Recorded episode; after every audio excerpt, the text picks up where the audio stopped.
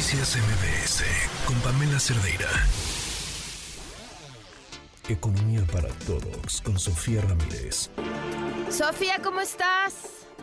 Pues bien, la verdad es que estoy empezándome yo como persona que escucha las noticias a cansar ya de todas las campañas políticas todavía no empiezan. Estamos en julio del año previo a las elecciones y yo estoy agotada. Ya así, tal cual. Sí, sí, y me, sí, me preocupa un poco, Pam, y no es el comentario económico del día, pero me preocupa un poco que si así me siento yo, que a eso me dedico y de eso vivo, digamos, de estar escuchando el quehacer nacional e internacional, ¿cómo llegará el electorado en su conjunto cuando tiene problemas más grandes como decidir, pues, eh, si decide enviar a los hijos a la secundaria o mejor los mete a trabajar al negocio familiar o si decide eh, mudarse de ciudad a una donde la inseguridad y la violencia no esté eh, tan, digamos, frecuentemente presente en la vida cotidiana. Entonces yo la verdad creo que va a ser un año largo, complicado y ligeramente, eh, pues sí, no, no, sé si doloroso sea la palabra, pero sí largo, va a ser un año muy largo.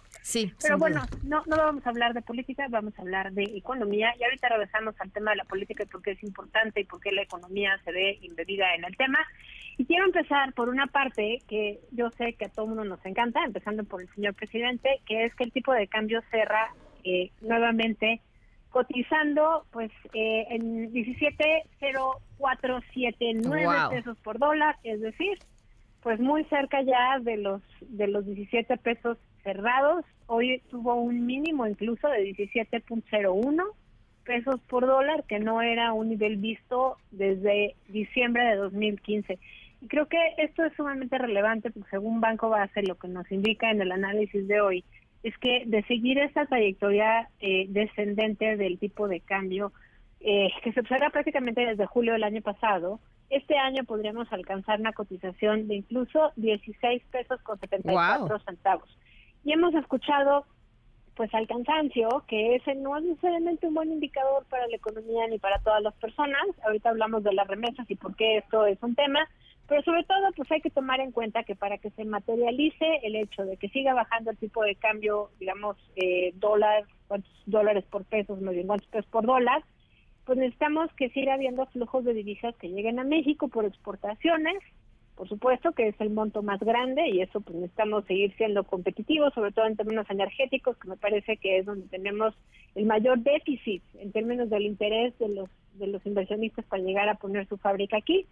En términos de remesas a inversión extranjera directa, que yo creo que pues, inversión extranjera directa y exportaciones van muy de la mano, el tema de las remesas tiene más que ver con el crecimiento en Estados Unidos y, bueno, pues obviamente también sujeto a que el Banco de México siga mostrando una postura monetaria restrictiva. Recordemos que en la última decisión de política monetaria no se movió la tasa de interés, pero se consideró restrictivo el mensaje diciendo que todavía había riesgos de que la inflación pues no bajara lo suficientemente rápido o incluso incrementarse, o sea, se incrementara un poquito. bueno, pues en ese sentido el mensaje se sigue manteniendo como restrictivo porque es una tasa de interés muy alta de 11.25%. Y la tercera condición para que el peso siga estando fuerte es que eh, se mantenga todavía como una moneda favorita a nivel global para invertir. Para que eso suceda, necesitamos que no haya aversión al riesgo global, es decir, que no haya un incremento en, digamos, la carrera armamentista o un incremento en las tensiones geopolíticas con Rusia o con China, pero también implica que no haya aversión a invertir en México o en la moneda mexicana. Y aquí sí es donde otra vez la política alcanza a la economía una vez más, ya no necesariamente, o no solamente por mérito propio, digamos, no solamente porque la política de este lado o la, la política pública de este lado de la frontera pudiera no funcionar, sino porque incluso en Estados Unidos va a haber campañas campañas políticas, porque también van a cambiar de presidente el próximo año. Dentro de esas campañas, muy rápidamente se va a encender pues la xenofobia y la eh, antimexicanidad, por decirlo de alguna manera, entre los electores norteamericanos por diversas razones. Una de ellas es por la presencia de fentanilo que hay en Estados Unidos que proviene sí de China, pero también de México. Y creo que la postura eh, generalizada en Washington, que es la capital de Estados Unidos, donde está además el Congreso eh, Federal de Estados Unidos y demás, ha sido eh, sentir que México no solamente no hace nada al respecto, sino que pues realmente lo niega. Y ese sí es un problema, digamos, en términos de aversión hacia la moneda mexicana, tal vez no en el corto plazo, pero sí pudiera llegar a pegarnos y eso podría hacer que se detuviera esta tendencia de peso fuerte. Eso respecto a la parte, digamos, externa. Pero respecto a la economía norteamericana, y ahí es donde entra el tema de las remesas, que es realmente lo que nos ocupa hoy, pues vimos con los datos de esta semana que en mayo entraron nuevamente un monto récord de eh, 5.693 mil eh, millones de dólares. Esos son muchísimos millones de dólares, nuevo máximo histórico. Estamos hablando que el número de remesas totales, el número de transacciones fue de eh, 14 millones de operaciones con un envío promedio de 391 dólares por envío promedio. Ese envío promedio no es el máximo histórico, el máximo histórico lo tuvimos justamente en mayo, junio del año pasado, pero lo que sí estamos viendo es que medido en dólares, en los primeros cinco meses del año, el valor acumulado de los ingresos por remesas pues fue superior a lo observado en el mismo periodo de 2022, es decir, entre enero y mayo de este año.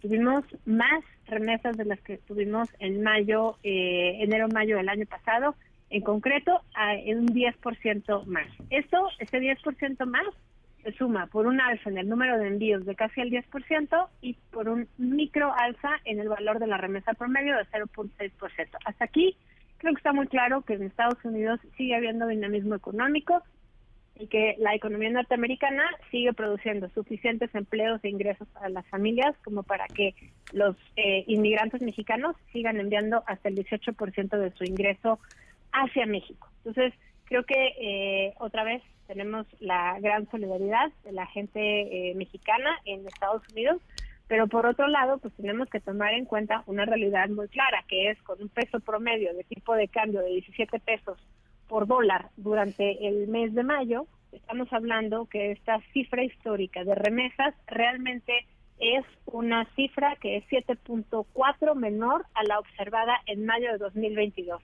En términos de lo que puede comprar la remesa promedio, ahorita es 7.4% menos que lo que se podía comprar en mayo del año pasado. Y si tú revisas todo el periodo, enero-mayo, esa es eh, una caída también como del 7% en promedio en el poder adquisitivo. Entonces, no nos podemos quedar solamente con que hay un incremento de casi 50% más en montos de remesas en dólares, sino que también pues hay que ver eso en cuánto se traduce en el poder adquisitivo de las familias de este lado de la frontera. Ahora, a ver, si hiciéramos el, el, a ver, te voy a pedir la, la operación no está fácil. Siempre hay ganadores y perdedores, ¿no? Y cuando el tipo de cambio está muy alto, pues también eh, la gente que compra cosas en dólares, las mercancías suben de precio y cuando es como ahora, quienes reciben remesas, su dinero les alcanza para menos.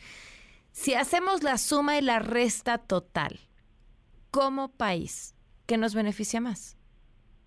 Sin duda, recuerda que la cantidad de dólares que entran por remesas, digo, por exportaciones, es aproximadamente 10 veces el monto que entra por remesas. Entonces, ¿qué nos conviene como país? Nos conviene sin duda seguir este tipo de nos sigue conveniendo tener exportaciones, porque el tipo de cambio va a seguir bajando si siguen entrando dólares y los dólares van a seguir entrando por las exportaciones. Pero también son dólares que valen eh, menos pesos. Que valen menos pesos. O sea, digamos que nuestras mercancías se están volviendo más caras para comprar por el exterior y aún así estamos vendiendo más. Es decir, el nearshoring, esta reubicación de cadenas de suministro, sí nos está beneficiando porque estamos vendiendo caro y más. O sea, digamos que en términos de vendedor, pues es lo que cualquier vendedor quisiera soñar. Quiero vender más, pero más lo quiero vender más caro. Claro. ¿Cuál es el tema? El tema es que en el fondo quienes reciben las remesas de este lado de la frontera, aunque sigan recibiendo el, o sigan mandando más dólares, están recibiendo menos pesos y su poder adquisitivo pues se está viendo mermado porque más según SEMLA, que es este centro de estudios latinoamericanos justamente del intercambio monetario por remesas, lo que nos dice es las remesas sí caen en los hogares de menores ingresos y por lo tanto mejoran el poder adquisitivo de esos hogares. ¿Qué pasa? Si a esos hogares llegan menos pesos, pues van a tener menos ingreso disponible para poder gastar. Muy bien. Sofía, como siempre, muchísimas gracias. Gracias a ti, Pamela. Un abrazo. Noticias MBS con Pamela Cerdeira.